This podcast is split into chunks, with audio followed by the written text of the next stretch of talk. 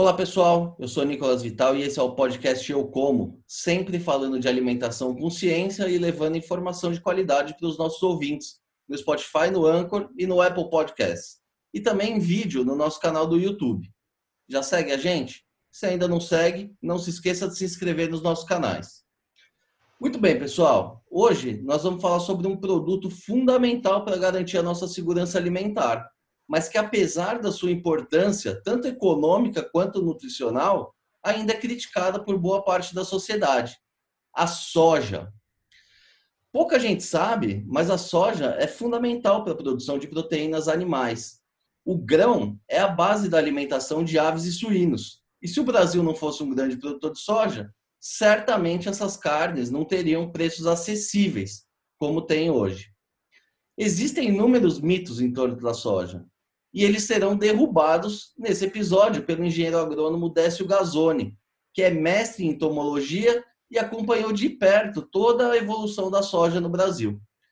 O Dr. Décio foi chefe-geral da Embrapa Agropecuária Oeste, chefe-geral da Embrapa Soja, diretor técnico da Embrapa e atualmente é pesquisador da Embrapa Soja, consultor do Banco Interamericano de Desenvolvimento, do Banco Mundial e da FAO, além de autor, entre outros livros, desse aqui, A Saga da Soja, e do recém-lançado Agricultura, Mitos e Fatos, em parceria com Chico Graziano, que também já esteve aqui com a gente no podcast, e Maria Tereza Bacedo Pedroso. Doutor Décio, muito obrigado por aceitar o nosso convite. É uma honra ter o senhor com a gente aqui hoje. Olá, o prazer é todo meu. Vamos estabelecer um bom diálogo aí, Nicolas. Isso aí, doutor. Doutor, para a gente começar essa história aqui do, do começo, né? O senhor publicou em 2018 o livro A Saga da Soja, onde conta a história dessa cultura tão importante, né? Mas ao mesmo tempo pouco valorizada pelos brasileiros, especialmente nas cidades. É, a maioria das pessoas não, não entende a importância do, da soja, mas ele está muito presente no nosso dia a dia, né? Doutor, para resumir, para que, que serve a soja? Bom, a soja serve para muitas coisas. É, eu vou destacar quatro grandes usos. Um deles, o primeiro, principal, você já destacou, é a principal fonte proteica para o arraçoamento é, pecuário. Isso serve para aves, serve para suínos e serve também para gado confinado. Não é tanto o caso do, Brasil, nós temos uh, gado produzido a pastos, eventualmente semi-confinados, confinamentos são poucos, mas em outros países que, que não dispõem da área que nós dispomos, eles precisam efetuar racionamento. Então, aí a grande parte do uso é para a produção de, de rações que vêm a gerar proteína animal. Mas tem outros três usos que, que às vezes passam desapercebidos. O primeiro deles é o uso direto na alimentação humana. Olha, nesse livro, A Saga da Soja, eu procurei voltar lá às origens da soja, as primeiras referências arqueológicas. Então, dois mil anos antes de Cristo, o pessoal já utilizava a soja na alimentação, seja como condimento, seja como fonte de proteína. E isso evoluiu ao longo dos tempos. Por exemplo, Nicolas, você gosta de chocolate? Eu sou chocolate, isso é. Com certeza. E muita gente que está nos ouvindo também. Pois então, olha lá na composição do chocolate, você vai ver massa de soja. Eh, ela é utilizada diretamente na fabricação de alimentos. E aí, se a gente olhar na, na composição, quando vai lá no supermercado comprar, eh, bolos, pães, eh, hambúrgueres, ela entra na composição de inúmeros alimentos. Ela tem diversas propriedades, não, não apenas nutricionais, plásticas, mas também funcionais. E, então, o segundo uso é esse, direto na alimentação humana. O terceiro, do qual o, Brasil é um dos líderes, um dos protagonistas mundiais, na produção de energia. Então, veja quanto diesel nós estamos eh, economizando a cada ano aí com, com a adição de biodiesel no, no, no, diesel, o que isso significa em menos importação de, de, de petróleo e, principalmente, e menos consumo ah, de petróleo e emissão de gases de, de, de efeito estufa. E o quarto uso, que, que também não é desprezível e, e, vem crescendo, é o uso industrial. Então, a soja é fonte para, para diversos produtos da química fina e seguramente vai, vai crescer também no futuro. Então, eu destacaria esses quatro grandes usos. Doutor, uh, mas até os anos 60, a produção de soja no Brasil era irrisória, né? Uh, e nesse ano, o Brasil acabou de se tornar o maior produtor mundial do grão. Como é que se deu essa revolução? Como é que a soja descobriu o Brasil, ou o Brasil descobriu a soja? Como é que foi isso? Eu acho que você coloca muito bem, houve uma dupla descoberta aí. Uh, bom, tem, tem fatos históricos e vou destacar uh, um deles é uma fotografia, um momento e outro que é um filme. A fotografia, o que, que é? Uh, a grande oferta de, de, de, proteína para arraçoamento lá no, no, no, final da década de 50, início dos anos 60, era farinha de peixe. E houve uma crise na, na, na, na área de pescado, na obtenção de peixes para a produção de farinhas, e o preço da, da, da, da proteína eh, disparou no mundo. Isso chamou a atenção de diversos países, Estados Unidos, que já produzia na época, eh, e também do Brasil, que, que vinha produzindo desde os anos 1920, 1930, mas de, uma forma muito incipiente. Então, aquilo deu, deu um marco, de repente, o preço da, da, da, proteína explodiu no mundo e da soja explodiu no mundo, chamou a atenção de produtores. E depois aí vem o filme, e o filme é aquilo que, que, que nós comentamos na pergunta anterior, é, é a mudança de hábitos. Cada vez mais, conforme aumenta a população, claro, mas principalmente aumenta a renda per capita no mundo, a população, os consumidores migram para o maior consumo de proteína animal. E maior consumo de proteína animal significa maior demanda de soja, de milho também. Ah, mas no caso estamos falando de soja. E isso sustentou a produção ao longo do tempo. Agora, ah, tem um corolário da tua pergunta aí que você faz o apêndice no final. Por que dessa descoberta do Brasil? Afinal, a soja é um produto, ah, desculpe, é, é uma espécie vegetal que teve origem a 45 graus de latitude norte, lá no, no, no, nordeste da China. Isso equivaleria aqui ao sul da Argentina. Uh, como é que ela veio aqui para o Mato Grosso, para Goiás, para Bahia, para o Piauí, uh, em plena área tropical?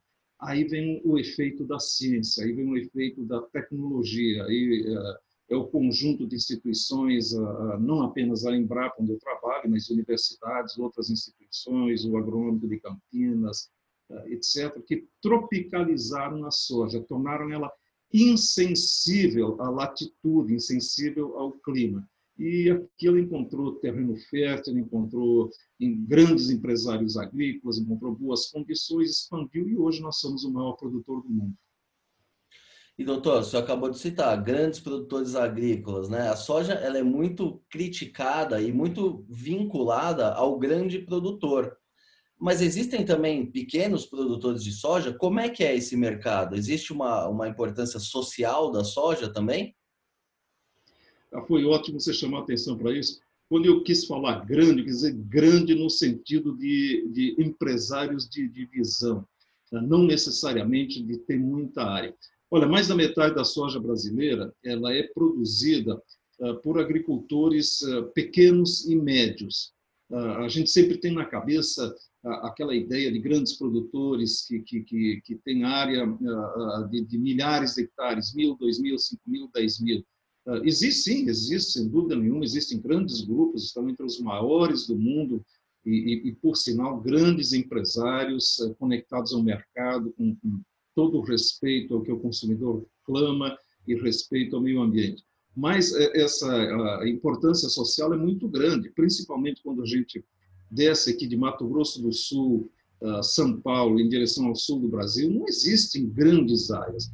Aí são 20, 30, 40, 50, 100. Quando o sujeito tem 500 hectares, ele já é olhado pelos vizinhos com inveja, de, puxa vida, como o, rapaz tem área grande lá, é, etc. e tal e tudo isso muito integrado com outras culturas e, eventualmente, também integrado com a agricultura, com a suinocultura. Então, tudo isso faz parte da composição de renda do pequeno e do médio produtor, sim. E, doutor, o senhor citou também é, o trabalho de pesquisa né, da Embrapa e das outras instituições é, no sentido de, de adequar né, a soja para o clima tropical. E qual foi o papel da, da biotecnologia nessa, nessa nesse melhoramento da soja? O que, que na prática foi feito para essa soja que era lá do, do originária da China poder ser hoje cultivada lá no, no Mato Grosso, por exemplo? Bom, então vamos separar bem isso, Nicolas. Especificamente na adaptação, na tropicalização da soja, a importância da, da, biotecnologia foi, foi marginal, não foi grande. Isso, na verdade, foi melhoramento clássico, conduzido lá na década de, de, de 70 e de 80. Já existia variabilidade genética a isso, é o que a gente chama de insensibilidade ao fotoperíodo, é, porque a, é, é tecnicamente muito complicado, mas dá para dizer o seguinte: o que leva a soja a florescer é o, o, a, o, o comprimento do dia. E se a soja é muito sensível a isso, quando a gente vai para regiões ah, que, que, não há ah, grande efeito do comprimento do dia, é, ela não floresce, ela, ela fica baixa, ah, ou, ou floresce muito baixo, acaba produzindo muito pouco. Então, o que nós fizemos foi quebrar isso aí, quebrar essa relação. Mas isso foi, foi um melhoramento genético clássico. Agora, a partir dos anos 90, conforme chegam as ferramentas biotecnológicas, aí nós melhoramos os sistemas de produção. Veja que hoje nós temos soja ah, resistente a insetos. Ah, era difícil imaginar lá na década de 60 ou 70 você produzir soja sem controlar lagartas, por exemplo. E hoje você tem variedades que dispensam o uso de, de inseticidas para controle de lagartas. A mesma coisa com o uso de herbicidas. Nós tínhamos que usar diversos herbicidas para controlar diferentes plantas invasoras. Hoje você consegue simplificar tudo isso, usar pouco, usar menos. Então, são coisas que favorecem, a princípio, o agricultor, mas favorecem o ambiente, favorecem o consumidor também, porque a soja fica mais barata, com isso o frango fica mais barato também. Mas as pessoas ainda temem, né? Os transgênicos, especialmente. Existe algum risco envolvido? Como que é o processo de desenvolvimento e principalmente de, de validação de uma tecnologia dessa? Bom, eu, eu, eu, vou pegar três linhas de raciocínio para responder a tua pergunta. A primeira delas é uma coisa que aconteceu comigo mesmo. Eu sou, sou articulista de, de jornais. Então, já lá na década de 90, quando começaram a surgir as primeiras eh, cultivares na Argentina, a famosa soja maradona que entrou no Brasil, eu começava a chamar atenção nas minhas colunas. Olha, gente, já foram produzidas 10 milhões de toneladas de soja transgênica até agora ninguém teve dor de barriga. E eu fazia isso todo final de safra, sempre reservava uma coluna para isso. Fiz isso durante uns 15 anos. Quando passou, sei lá, eu acho que de 2 bilhões de toneladas, eu encerrei. Digo, a gente já produziu 2 bilhões de toneladas e ninguém teve uma dor de barriga por conta de soja transgênica. Então, chega, parou esse assunto, morreu. Ah, o segundo aspecto é o seguinte, biotecnologia, eh, cientista nenhum inventou isso, não existe isso. O que o cientista fez, ou os cientistas, foi copiar a ferramenta da natureza, foi olhar como é que a natureza faz para promover a evolução das espécies, que começou com uma bactéria lá há, centenas de milhões de anos atrás e hoje existem homens, animais, plantas, etc. E, tal. e usou, está usando exatamente as mesmas ferramentas. Qual é a diferença? A diferença é que a natureza leva um milhão de anos para fazer uma coisa dessas e a gente consegue fazer em laboratório em cinco ou seis anos. Bom, mas aí nós precisamos ver a, questão da biossegurança. A biossegurança é o seguinte: você tem testes, Nicolas, que são, são extremamente exigentes.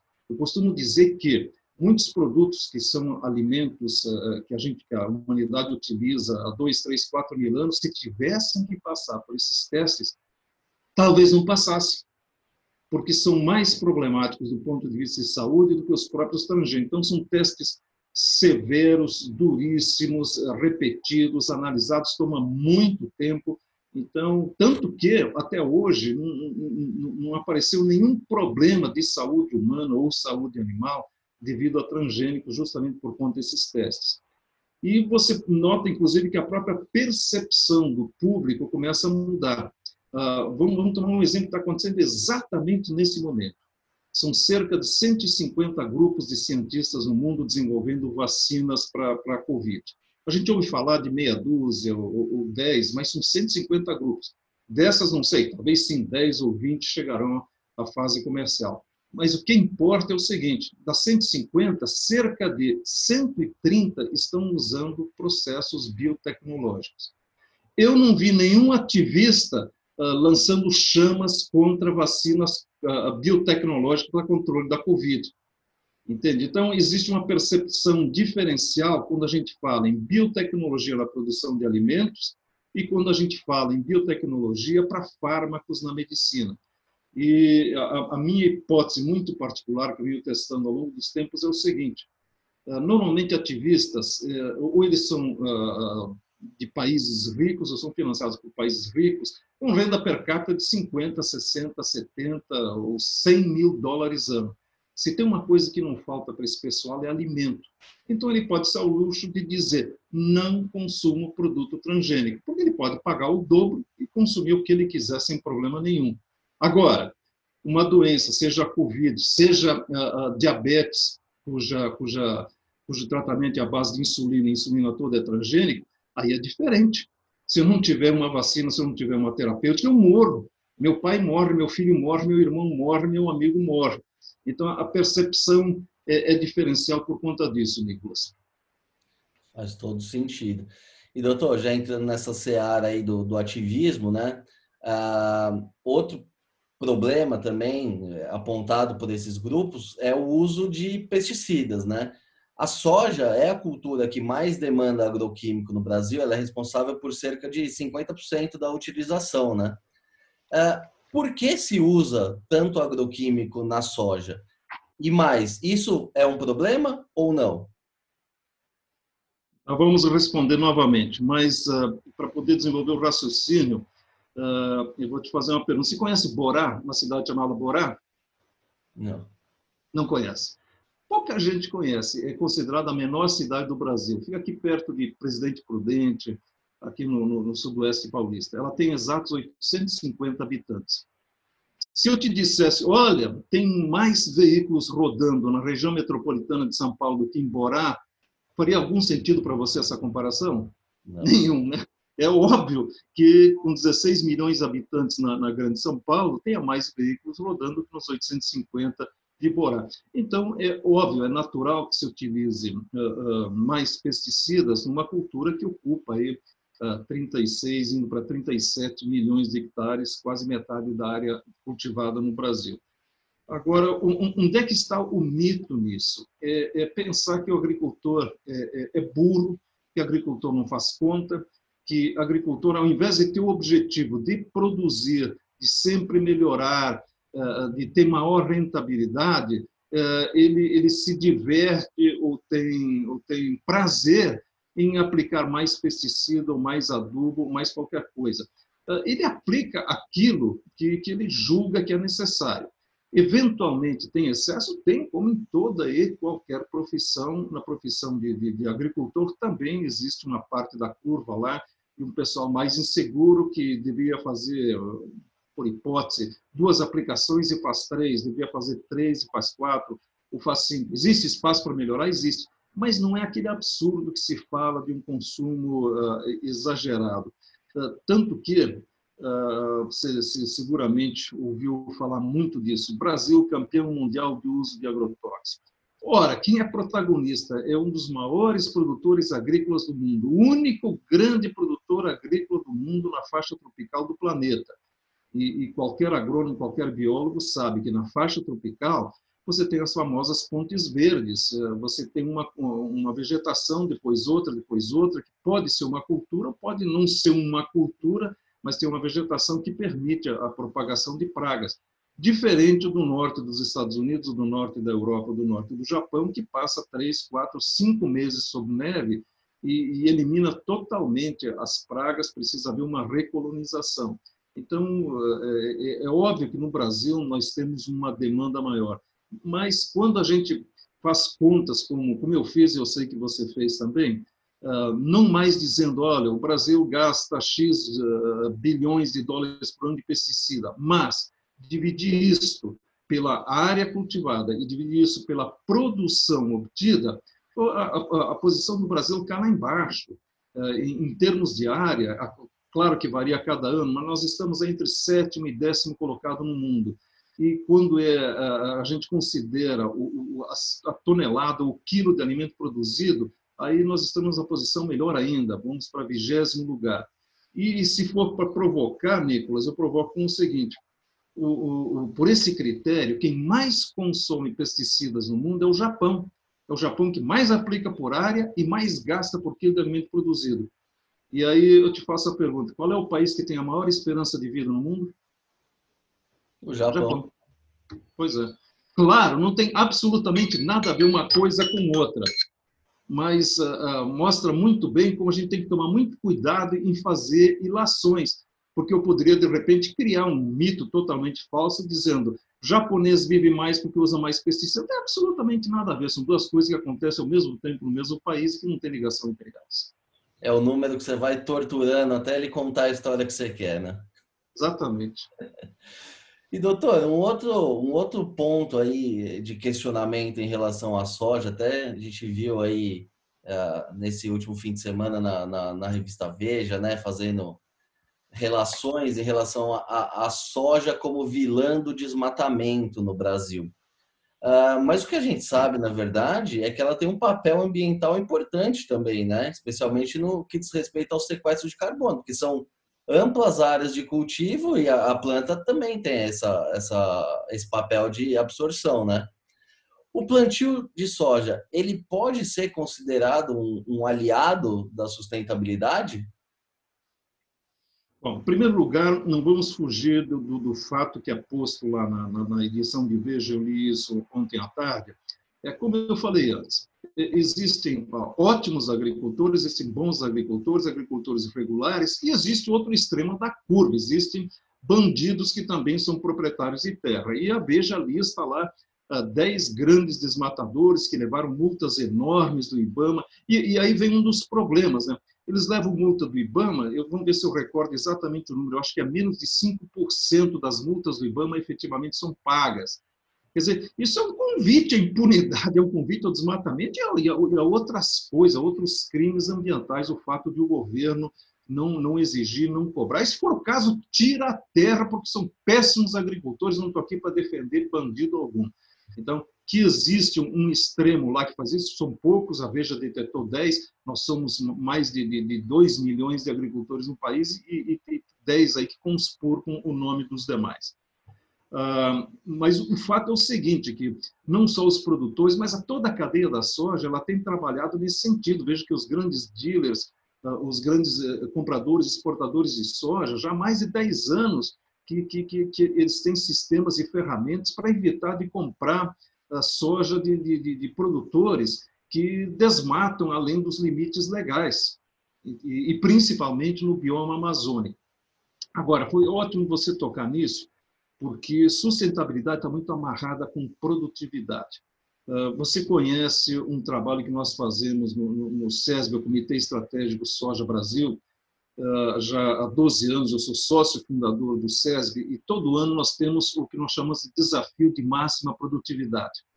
Mas desde o primeiro ano a gente sempre chamou atenção, produtor, não é só você aumentar a produtividade, você tem que aumentar a produtividade com sustentabilidade no seu tripé. Então, você vai ter que aumentar a produtividade e demonstrar para nós que você ganhou mais dinheiro, a tua rentabilidade foi maior.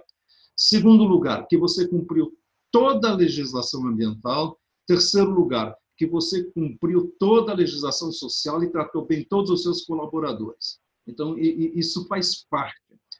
E já na edição desse ano, nós desenvolvemos uma ferramenta junto com, com, com uma ONG eh, multinacional é, para o que nós chamamos de ecoeficiência. Então, nós colocamos lá 10 grandes critérios, todos esses que, que, a gente conhece, emissão de gás de efeito estufa, expansão de uso da terra, consumo de água, consumo de fertilizantes e pesticidas. E nós precisamos ah, mostrar para o próprio produtor que, em aumentando a produtividade, comparativamente com a média do estado da região dele, ele foi mais ecoeficiente, ele usou menos insumos, ele prejudicou menos o meio ambiente. E nós vamos estender essa ferramenta para todos os produtores do nosso desafio a partir do ano que vem. E também estamos começando o, o, um, um, novo trabalho também dentro do SESB, justamente atentando para aquilo que, que, que você falou aí. Quer dizer, nós estamos produzindo aí 120 milhões de toneladas de soja em 37 milhões de hectares, O que está acontecendo com o carbono? Nós estamos retendo mais carbono no solo? A nossa teoria, as evidências que nós temos, respondem que sim. Mas em ciência, não dá para ser achismo, não dá para dizer eu tenho uma hipótese, eu acho que. Nós vamos justamente esse ano começar um trabalho demonstrando que aquele produtor que aumenta a produtividade, ele, ele é mais ecoeficiente e vamos traduzir isso em números. Ele está retendo mais carbono do solo uh, do que um produtor similar. Doutor, mas só para a gente fechar esse assunto, a Amazônia, é importante lembrar que o, que o agronegócio ele não depende da Amazônia, né? A gente ainda tem muita terra aí para ser recuperada e que dá para a gente aumentar muito a produtividade ainda sem, sem precisar da Amazônia, não é isso? Dá, dá. No, no livro A Saga da Soja, você vê lá que eu fiz diversos exercícios. Aliás, o que é interessante contar a respeito desse livro é o seguinte: é, é um livro que trata de, de, de, de uh, cerca de dois mil anos antes de Cristo até uh, 2050 anos depois de Cristo. Contar a história da soja até 1900, uh, desculpa, 2018 uh, foi trabalhoso, mas foi fácil. Foi, foi rever achados arqueológicos, buscar livros antigos, etc. Agora, projetar os próximos 30 anos, isso aí me tomou dois anos de trabalho, de muito trabalho, muitos modelos matemáticos e ajustes. Então, é, eu precisava entender o seguinte: quanto o mundo vai demandar de soja nos próximos 30 anos para poder responder perguntas como essa que você está fazendo? Como é quem vai produzir? Como é que nós vamos produzir e de uma maneira sustentável? E, e uma das coisas que, que, que eu chamo muito atenção no livro é o seguinte: nós podemos expandir essa produção de soja e o Brasil vai ser chamado, não tem como, não existe outro país no mundo que possa responder com isso. Mais da metade do acréscimo de produção de soja no mundo nos próximos 30 anos virá do Brasil, porque os outros não vão conseguir produzir, não vão ter a competitividade brasileira. Então, aí que vem o nosso desafio, nós temos que fazer isso de maneira sustentável, vamos preparar desde agora. E uma das maneiras de ser sustentável é justamente aumentando a produtividade, diminuindo a demanda diária. É, deixar de pressionar, mesmo que seja legal, mesmo que esteja dentro da legislação florestal, se eu aumentar a produtividade, eu estou diminuindo o impacto diário. Então, é isso que nós estamos chamando a atenção de toda a cadeia, dos produtores, das lideranças e do próprio governo. Tenho conversado isso muito com a ministra Tereza Cristina, que é extremamente sensível. Obviamente que, no momento, todas as atenções dela e, do governo como um todo estão voltados para a pandemia e como resolver essa questão uh, circunstancial de agora, mas a, a ministra Tereza Cristina tem muita visão de futuro e, e, e, percebe claramente essa questão. Eu tenho certeza que assim que resolver isso, é, ela vai entrar nisso. Inclusive, propus um mote para ela de uma grande campanha atrelada a políticas públicas, dizendo 1% a mais de produtividade igual 1% menos desmatamento. É tão simples quanto isso. Então, é, é, é esse currículo, essa, essa, essa folha corrida, entre aspas, perfeita que nós temos que mostrar para o mundo. E nós temos perfeitas condições de fazer isso no Brasil, já demonstramos no passado e podemos fazer isso no futuro. Exatamente.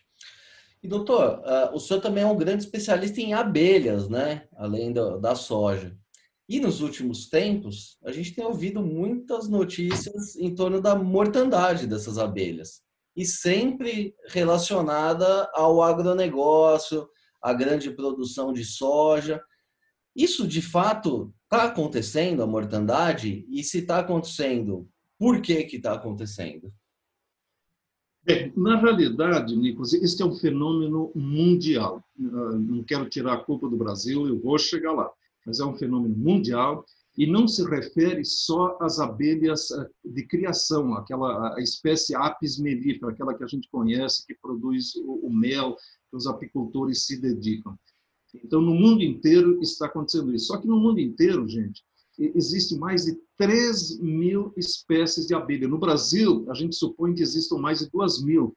Uh, uh, cerca de 1.900 já foram identificados e está no meu próximo livro aqui, Plantas que os polinizadores gostam, eu listo uh, todas elas.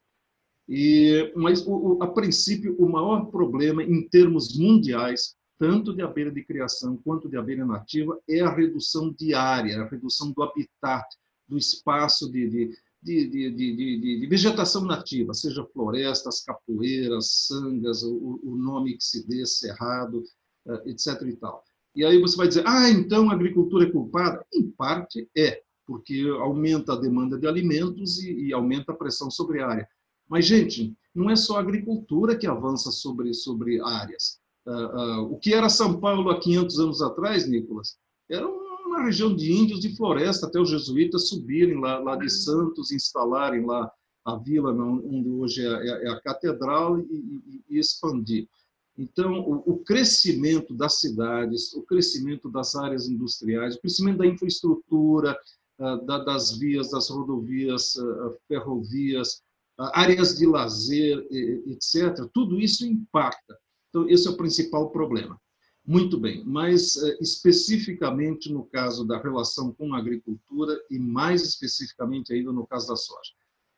Eu tenho dito o seguinte, e isso já é fruto de, vivência minha, Nicolas. Eu estou completando 50 anos de agronomia, 50 anos que eu saí da universidade, em 50 anos, muita água rolou por baixo da ponte, eu tirei muitas lições daí. E eu vivi aquilo que você falou, há 50 anos atrás, soja era uma curiosidade, não era a grande riqueza do Brasil, era uma curiosidade, então eu vivi toda essa história.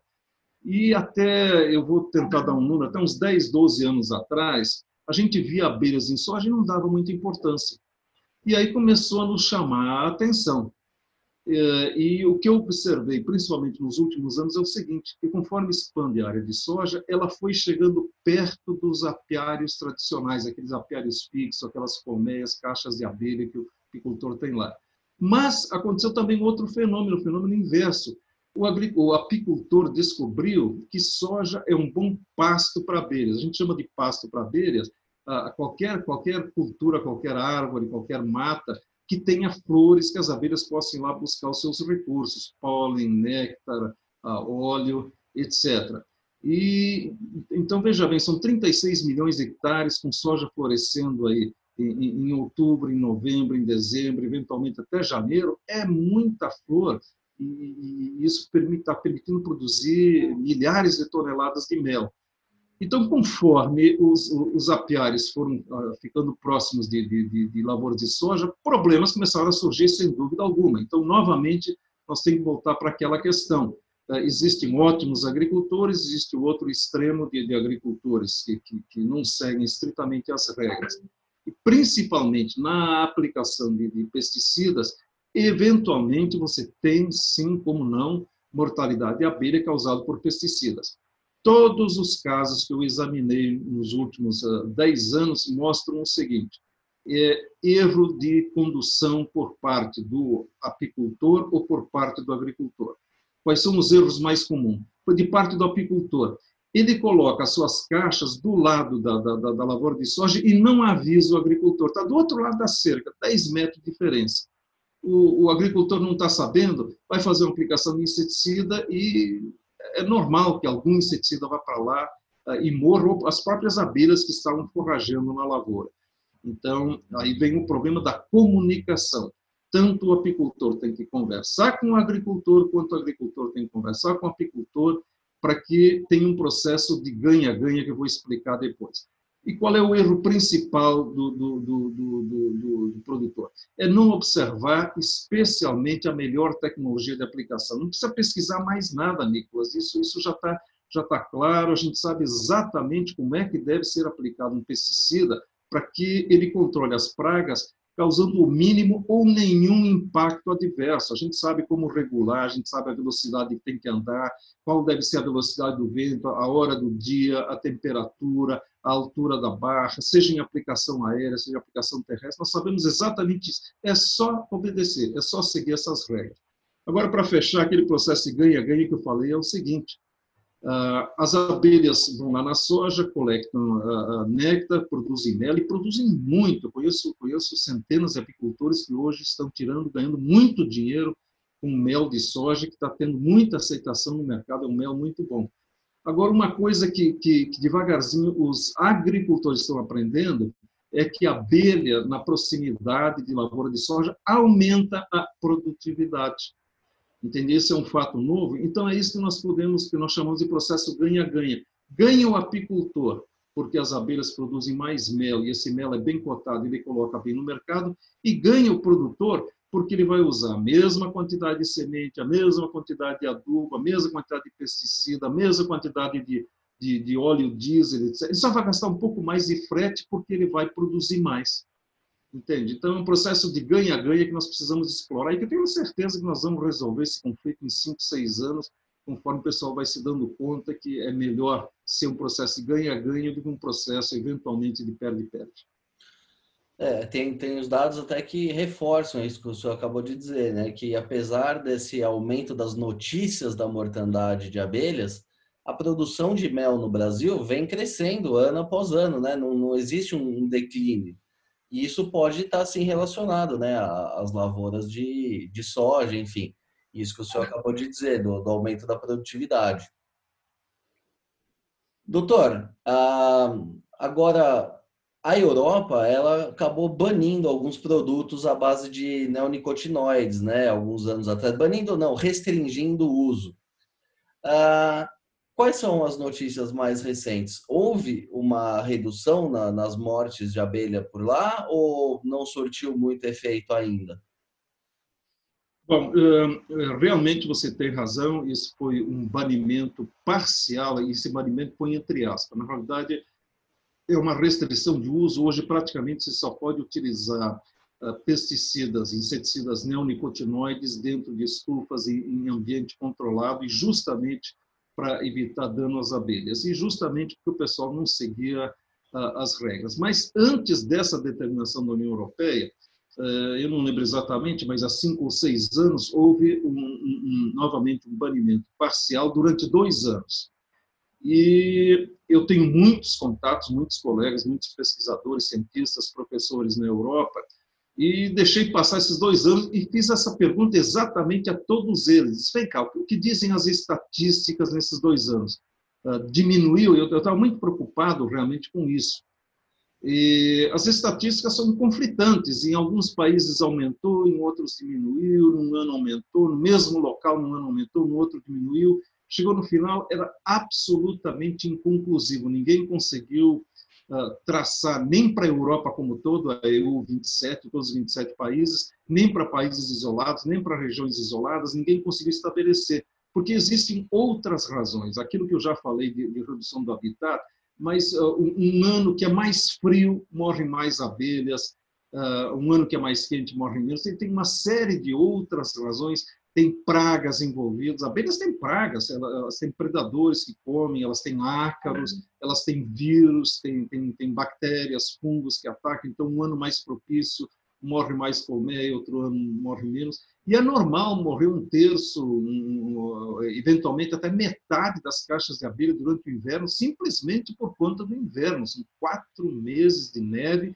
que, que, as abelhas têm que ficar trancadas, o apicultor tem que dar xarope, tem que, tem que dar alimento artificial para ela, não adianta elas saírem da caixa, não vai ter flor lá fora, vai ter só neve. É, então, realmente, Nicolas, ninguém conseguiu responder essa pergunta, é absolutamente inconclusiva. Não quero com isso dizer que neonicotinoide não, não causa problema para a abelha, não é essa a questão. É, é, objetivamente, na tua pergunta, os números não conseguem dizer nada. E aqui no Brasil, os neonicotinoides também vêm sendo reavaliados, né? Sim. Ah, já há sete anos que o, o, o IBAMA colocou três, né, três neonicotinoides, mais um outro produto similar em reavaliação. Está completando o primeiro, está avançando no segundo.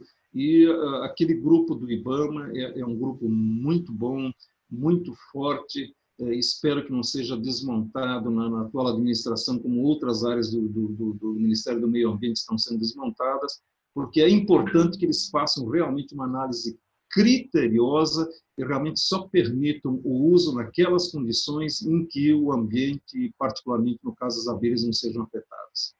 Muito bem.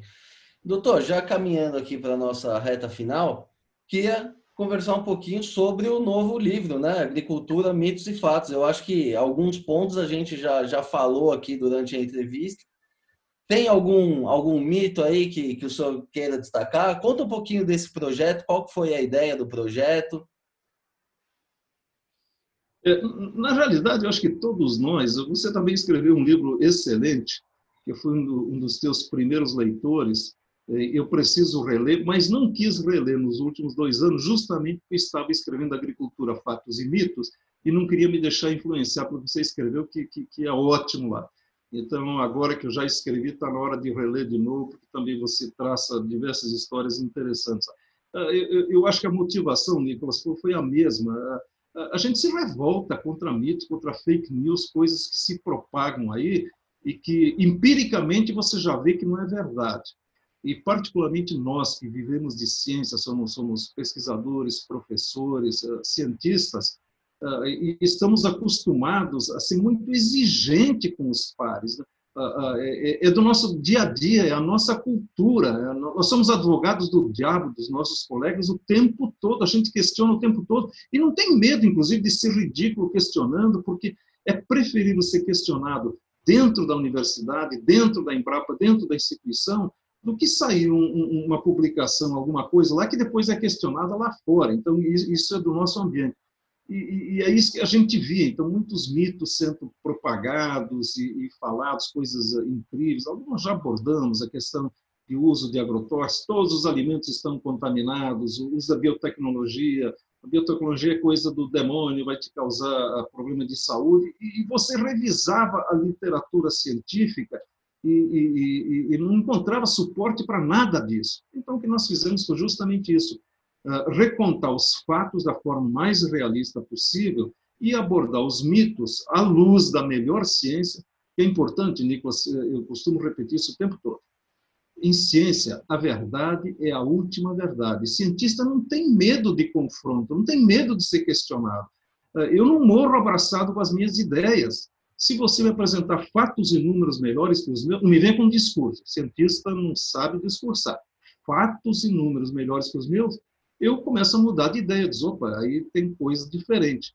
Então, o, o, o reposicionamento é normal. Então, à luz da, da, da, dos últimos fatos científicos, foi que nós uh, escrevemos esses livros. E aí a gente conta diversas historinhas, uh, inclusive na, na, numa live que a gente teve a semana passada com, com, com o Instituto de Engenharia de São Paulo, eh, eu chamei a atenção para uma coisa, uma das participantes questionou sobre segurança de pesticidas e os métodos para avaliar e detectar a segurança de pesticida. Uh, uh, Nicolas, uh, hoje nós conseguimos detectar pesticida, aliás, detectar qualquer substância química na ordem de uma parte por trilhão. Bom, para o leigo, para nós cientistas, a gente sabe o que é uma parte por trilhão. Então, eu vou te dizer, do ponto de vista do leigo, o que significa uma parte por trilhão. Imagina uma piscina que tenha 100 metros de comprimento, 100 metros é uma quadra, hein? 100 metros de comprimento, 50 metros de largura, meia quadra, 10 metros de profundidade. Enche isso d'água, tá? Dá 50 milhões de litros d'água, é muita água. Aí você vai lá e pega um conta-gota e joga uma gota, uma gota de um pesticida na piscina. Você vai ter que mexer muito bem, claro, né? Depois de mexer muito bem, agitar bastante, você vai lá, tira uma alíquota, leva para o laboratório e você detecta a presença do pesticida lá dentro. É uma gota em 50 milhões de litros. Então, é, é, é, com base nisso que a gente leva muita fé quando, quando, quando nós calculamos a dose diária aceitável, quando calculamos o limite de resíduos para mostrar que você uh, não tem como você ficar isento, assim como pesticidas, tem N outras substâncias que nós consumimos no dia a dia e, e, e, que você pode consumir durante toda a vida e não vai te causar nenhum problema. Então, à luz da melhor ciência que existe hoje, de pesticidas feito de, de, de forma adequada, seguindo as regras, é perfeitamente seguro e o oposto é um mito. Exatamente, doutor. Eu acho muito interessante essas relações, né? Porque quando você usa uma linguagem muito técnica, uma parte por trilhão, isso é muito distante da, da do, do, público médio, né? Agora, quando você fala uma gota em uma, em uma piscina, que não é uma piscina olímpica, é, é, é o dobro da piscina olímpica ou mais, né? Além da profundidade. Aí a pessoa começa realmente a ter essa percepção do, do quão pequeno é esse resíduo. Mas muito legal.